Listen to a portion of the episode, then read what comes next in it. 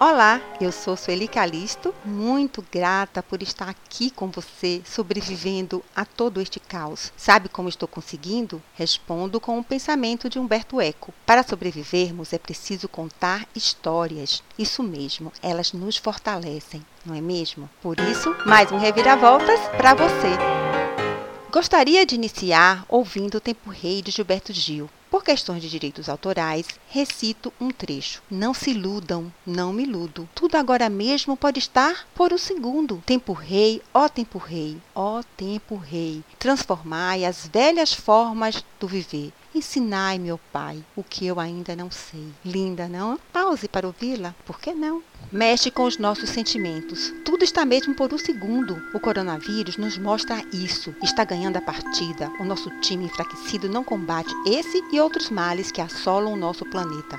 Assim, vivemos atormentados pela competição exacerbada, desemprego, miséria, seleção selvagem, poluições que destroem a natureza, disparidades entre o progresso técnico e social.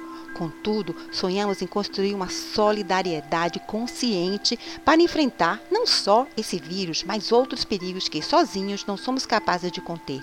Então, show desânimo! Vamos combater tudo que nos afasta de um mundo saudável, humano, pacífico e justo para todos. Temos que transformar as velhas formas de viver e aprender o que ainda não sabemos ou não conseguimos aprender para lidar com tantas incertezas e desafios, inclusive os que estão por vir e não serão poucos, mas sem ilusão e medo. Daí, nesse episódio, convido-lhe a continuar nossa reflexão sobre educação por considerar seu papel primordial neste momento de crise na saúde saúde, que sem parcerias não irá nos tirar desse abismo. Seria ingenuidade e ilusão achar que a educação tem muito a contribuir neste momento? Acredito nessa possibilidade, por isso estou aqui com você. É óbvio, a pandemia está trazendo uma grande transformação na educação. Porém, não tem só a ver com o uso das tecnologias, pois a internet, inteligência artificial, computadores não trazem por si mesmos uma educação para a compreensão humana. Chegou o momento de reconhecermos que precisamos mexer nas raízes dos problemas. Talvez o vírus esteja permanecendo tanto tempo conosco para que esse sentimento de solidariedade e compaixão que muitos de nós estamos sentindo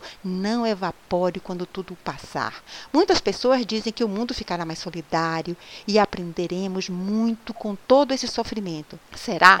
Isso depende se de fato aprendermos a lição e deixarmos de comer o sanduíche de atum. Vamos a mais uma história do baú da memória? Certa vez, ouvi no curso que fiz sobre psicologia analítica a história do sanduíche de atum. Não tenho referências, é uma história curta. Sempre me recordo dela e às vezes me pergunto se não estou também comendo sanduíche de atum. Começa mais ou menos assim.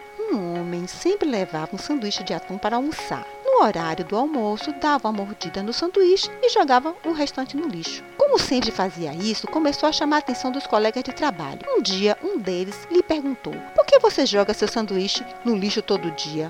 Porque é de atum e eu detesto. Peça sua esposa para fazer outro tipo de sanduíche. Ele respondeu: Não tenho esposa. Fala a sua cozinheira para fazer outro. Não tenho cozinheira. Então diga lá quem prepara que não gosta de atum. Daí o homem respondeu: Sou eu mesmo. Por que esse homem prepara o sanduíche de atum? Será que ele não estaria vivendo de modo mecânico inconsciente, essa história pode nos fazer pensar sobre os motivos pelos quais, às vezes, ficamos presos demais ao que já sabemos e por isso podemos rejeitar ou nos adaptar de forma inadequada ao inesperado. Trazendo essa situação para o campo da educação, uma breve retrospectiva histórica indica que nas últimas décadas muito se foi tentado. No entanto, os resultados mostram que continuamos preparando o velho sanduíche de atum. Ou seja, as mudanças foram insuficientes e a educação limita-se a reproduzir a sociedade, sem exercer uma função transformadora, sem lutar pela democratização social. Se a tendência transformadora prevalecesse,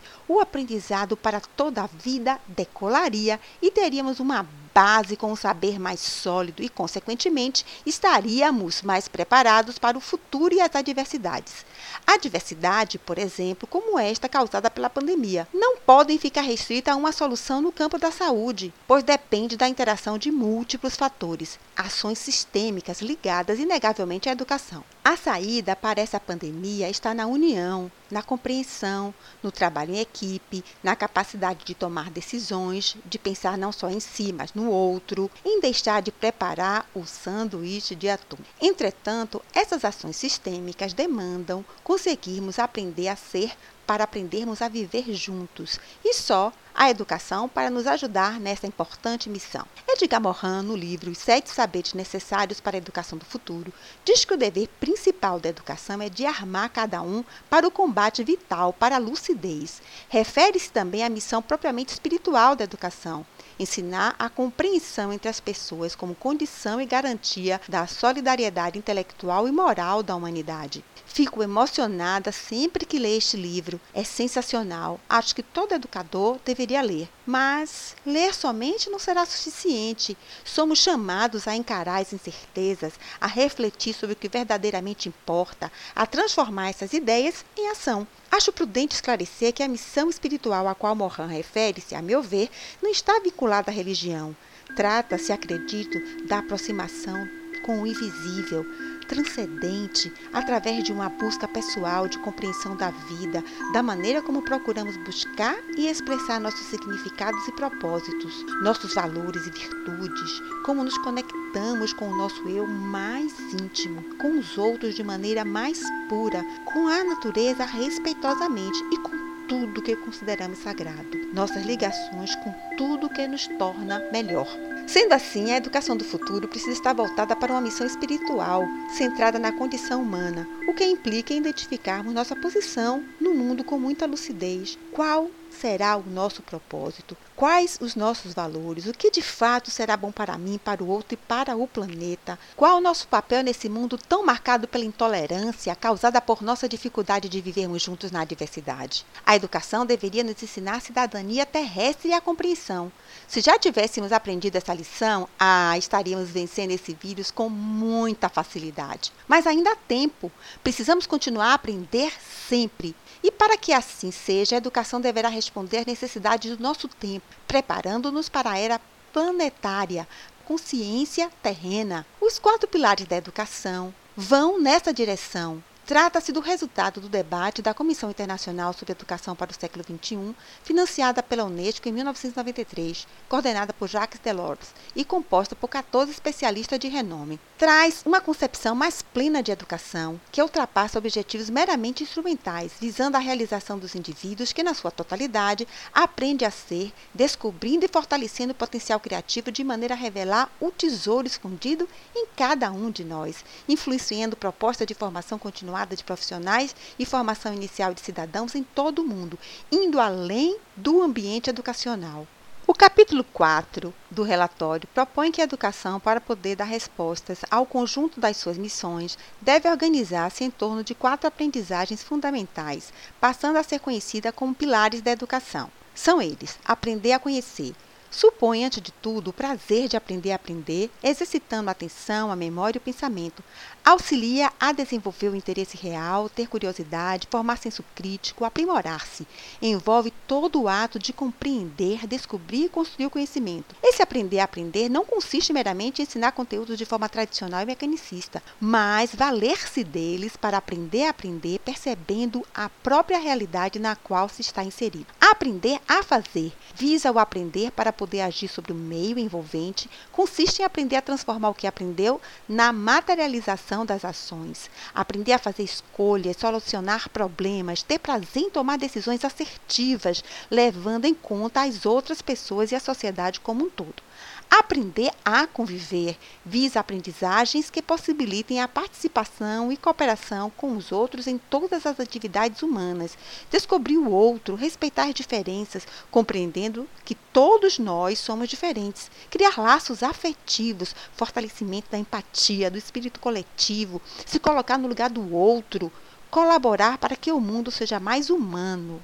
O aprender a ser, via essencial que integra as três precedentes conhecimento de si mesmo para se abrir em seguida à relação com o outro. Nesse sentido, a educação é, antes de tudo, uma viagem interior para estimular um pensamento mais crítico sobre si mesmo, obtendo potencialidade espiritual para ser capaz de formar o próprio juízo de valor, para melhor desenvolver a personalidade e estar à altura de agir cada vez mais com capacidade e autonomia. Tendo discernimento e responsabilidade pessoal. Nós, educadores, precisamos dessas aprendizagens para enfrentar o coronavírus e outras adversidades. Para isso, não teremos que ser perfeitos, mas precisamos ser verdadeiros na nossa relação conosco e com o outro. Lao Tse diz: quando existe verdadeira sinceridade interior, ela é extremamente compreendida pelos corações das outras pessoas. Em Understanding the Mystery, século 6 a.C. Para conseguirmos essa verdade interior, precisamos nos conhecer muito. Nós poderemos pensar até que nos conhecemos o suficiente, mas, assim como sempre temos o que aprender sobre o mundo, sempre temos o que conhecer sobre nós mesmos. Robert Cooper e Eamon Seywith, no livro Inteligência Emocional na Empresa, contam que Charlie Chaplin, uma vez, inscreveu-se em um concurso de imitadores de Charlie Chaplin. Ficou em terceiro lugar. Isso levanta uma importante questão: até que ponto realmente nos conhecemos e deixamos que os outros nos conheçam? Esse tipo de conhecimento será necessário para a educação do futuro voltada para a compreensão? Vejamos o que nos diz Delors. É certo que há muitos outros problemas a resolver. Chegaremos lá, mas este relatório surge numa altura em que a humanidade, perante tantas desgraças causadas pela guerra, pela criminalidade e pelo subdesenvolvimento, hesita entre a fuga para a frente e a resignação. Vamos propor-lhe uma outra saída, tudo nos leva, pois, a dar novo valor à dimensão ética e cultural da educação e, deste modo, a dar efetivamente a cada um os meios de compreender o outro na sua especificidade e de compreender o mundo na sua marcha caótica para uma certa unidade. Mas, antes é preciso começar por se conhecer a si próprio, numa espécie de viagem interior guiada pelo conhecimento, pela meditação e pelo exercício da autocrítica. Infelizmente, ao que tudo indica, a resignação nos deixa numa condição de estagnação, sem conseguirmos fazer nossa viagem interior guiados pelo conhecimento. Mude esse comportamento, comece a fazer diferente, medite, de maneira a conseguir ainda mais conhecimento para desempenhar cada vez melhor o papel de educador de um tempo marcado por desafios e incertezas. Que tal ler o relatório na íntegra? Uma outra sugestão de material de estudo, já que estamos falando sobre o conhecimento e principalmente conhecer a si próprio, refere-se à janela de Johari, um instrumento que propõe uma maneira interessante de se conhecer e compreender o ser humano na sua integralidade. Dois psicólogos, Joseph Luft e Harrington Ingram, criaram um modelo conceitual onde o eu é dividido em quatro partes. O eu público, o mais fácil de compreender, o que você e o outro conhecem sobre você. O eu cego fica no campo do desconhecido. São as nossas peculiaridades que os outros identificam em nós e não enxergamos. O ponto cego. O eu secreto. Entre as características e sentimentos que você conhece, mas o outro sequer suspeita. E por fim, o eu desconhecido, que você e o outro desconhecem sobre você. Trouxe essas reflexões, pois quanto maior for a situação onde nos conhecemos de verdade e as pessoas que nos relacionamos, poderemos contribuir para uma educação do futuro mais saudável. Agora, mais do que nunca, precisamos aprender novas formas de viver com mais compreensão, principalmente formas de viver que nos possibilitem aprender a ter mais cuidado e atenção conosco, com o outro e com o planeta. Você poderá até pensar blá blá blá blá, muita teoria, Nesse momento, precisamos intervir a curtíssimo prazo. Estamos no meio de uma crise. O vírus está aí. Urge agirmos. Precisamos de vacinas. Mas pensar não é inútil. Tudo surge primeiro no pensamento, até as vacinas, no campo das ideias. Em educação, precisamos de tempo. E as transformações benéficas não acontecem na superficialidade, onde estamos sujeitos à turbulência. Precisamos mergulhar fundo para encontrar a calma e a paz necessárias para buscarmos soluções. O êxito das estratégias educacionais depende, entre outros fatores, da continuidade da sua aplicação, consenso e engajamento de todos, e não acontecem rapidamente. Talvez cometa agora uma digressão ao contar outra história, mas vou correr o risco. Acredito que me ajudará a relacionar as ideias apresentadas e finalizar o episódio. O intuito não é apontar erros. Quando estava coordenando uma escola de educação infantil, mantínhamos um grupo de estudos para tematizarmos a nossa prática, buscar uma educação mais integral e cuidar da nossa educação continuada. Estudávamos vários temas pertinentes à educação, Cuidávamos também de nós mesmas. Havíamos conseguido, depois de um tempo, criar na escola um ambiente de confiança e aceitação, onde era permitido a fala, a escuta ativa e sincera, atenciosa, sem julgamentos, e o erro era parte do processo. Dentro dessa proposta, estávamos conseguindo uma formação que nos possibilitava aprender a aprender, aprender a fazer, a conviver junto e a ser, descobrindo os nossos erros. Em um dos nossos encontros veio à tona a resistência de uma professora que não deixava os alunos se lambuzarem muito com tinta, tirar os sapatos na hora do parque, alegava que perdia tempo, pois demoravam muito para calçar o tênis, limpar a areia, a tinta e realizar outras atividades. Sabia que era importante para as crianças, mas admitiu que não conseguia mudar a situação, desviando-se assim da filosofia construtivista da escola. Depois de um tempo, admitiu ser outro motivo. Ela não gostava de tirar o sapato na areia, tampouco ver as crianças descalças ou lambuzadas. Então, uma outra professora comentou que percebia o quanto na hora do parque ela mudava, ficando impaciente com os alunos. Contudo, ela disse não se perceber assim. Com muito diálogo e conscientização, ela descobriu o real motivo da sua atitude com seus alunos, ao relacionar o seu comportamento à proibição que sua mãe lhe impôs na infância, chegando mesmo a lhe castigar quando ficava descalça ou se sujava.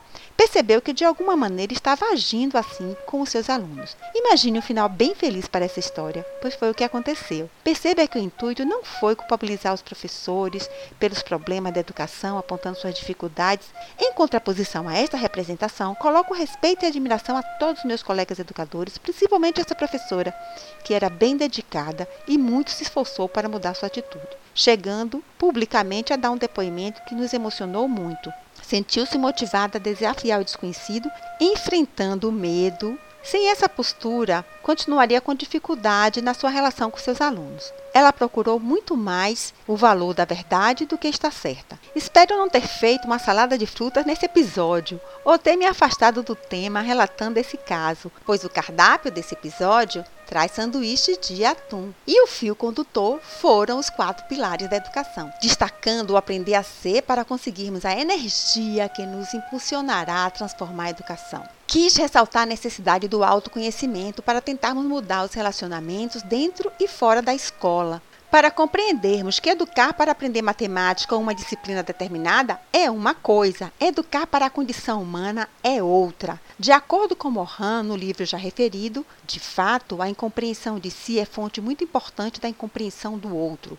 Mascaram-se as próprias carências e fraquezas, implacáveis com as carências e fraquezas dos outros. Assim, a escola precisa ser um lugar de compreensão e não de condenação compreender as limitações e fraquezas humanas. Quando não conseguimos fazer algo, muitas vezes por fraqueza, incompreensão, precisamos da ajuda do outro, que poderá abrir uma janela, como a de Johari, por exemplo, e nos ajudar a ver novos horizontes. A escola precisa ensinar a compreensão humana e, para tanto, precisamos começar pela nossa própria compreensão. Muitos de nós estamos enfraquecidos, assustados, deprimidos, o que é completamente natural diante dessa situação avassaladora que estamos vivendo. Mas precisamos nos erguer por nós mesmos, por nossa família, pelos nossos alunos, pela nossa comunidade e pela necessidade de transformar de uma vez por toda a educação e voltarmos para as escolas inteiros, bem resilientes. Para tanto, não subestime seu poder de mudar e continuar aprendendo.